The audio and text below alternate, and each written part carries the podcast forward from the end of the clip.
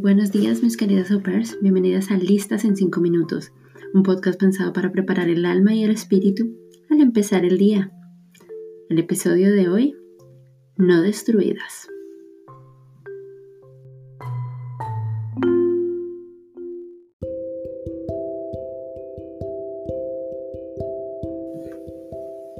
Nos vemos atribulados en todo, pero no abatidos, perplejos, pero no desesperados perseguidos pero no abandonados, derribados pero no destruidos. Esto está en la segunda carta a los Corintios capítulo 4 versículo 8.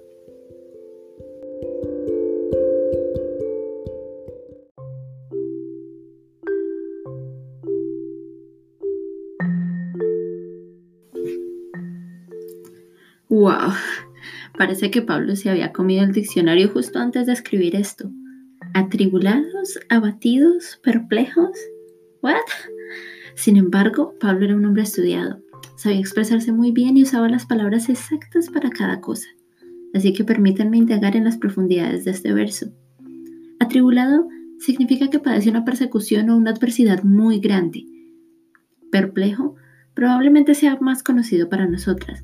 Es ese estado cuando no sabemos qué decir, pensar o hacer como decía mi mamá, cuando no sabe uno para dónde correr. Derribado me hace pensar en una anécdota que me ocurrió con una de las niñas que cuido. Estábamos jugando en la playa y de repente fue derribada y atacada a manera de juego por su mascota de dos meses. Ese día particularmente estaba muy feliz antes de eso, pero de repente toda esa alegría que estaba experimentando al jugar con el agua, recoger piedras y hacer castillos se desvaneció súbitamente ante el dolor de esa caída. La playa no era más un lugar hermoso o divertido para estar o hacer castillos. El dolor del momento absorbió completamente todo alrededor y era como si nada bastara, ningún consuelo o ningún abrazo. Ahora el solo hecho de estar allí es demasiado triste porque le recuerda ese episodio. La arena y el hermoso lago seguían allí, pero para ella eso ya no importaba más. Haber sido derribada había cambiado todo. Perseguido, bueno, creo que no necesita explicación simplemente esa sensación de angustia, de que todo puede salir peor. Entonces ya hicimos la descripción de atribulado, perplejo y perseguido. Puedo decir entonces sin temor a equivocarme que estas palabras pueden describir con precisión cómo nos encontramos en estos momentos, enfrentando adversidades, acorraladas por las situaciones que se nos presentan, por nuestros propios pensamientos que nos dicen que nunca saldremos de acá, por los niños que lloran, por las noticias que no dejan de decir el número de muertos diario, o por nuestros host parents en el peor de los casos que nos exigen más y más cada vez. Cuando nos encontrábamos felices mirando al futuro debido a las circunstancias de prosperidad, comodidad o posibilidades que teníamos enfrente, la realidad viene y nos derrumba súbitamente. Y en este lugar, que era el lugar de nuestros sueños, ya no lo es más porque nos golpeó y lo único que queremos es volver a la casa, como eran las cosas antes cuando solo en nuestra mente estaban nuestros sueños, antes cuando no nos dábamos cuenta que al salir de allí todo podía pasar. Sin embargo, Pablo hace un listado de cómo no está.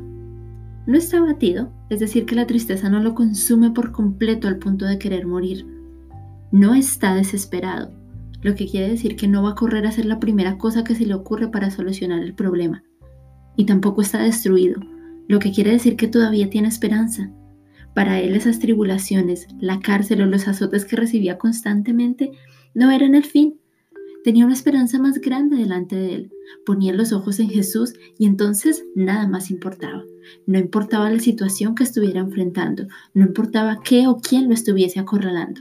Simplemente corría a los brazos de su Salvador y allí encontraba refugio. Hoy, aunque te sientas atribulada o descorazonada por estas situaciones presentes, no pierdas la fe.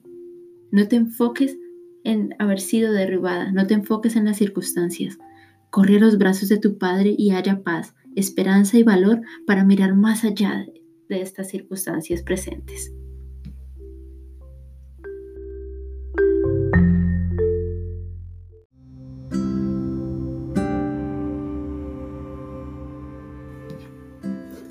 Padre, hoy pongo en tus manos todas aquellas que se sienten afligidas por estas situaciones, que sienten que todo se derrumbó y que ya no vale la pena seguir en lo que estaban haciendo.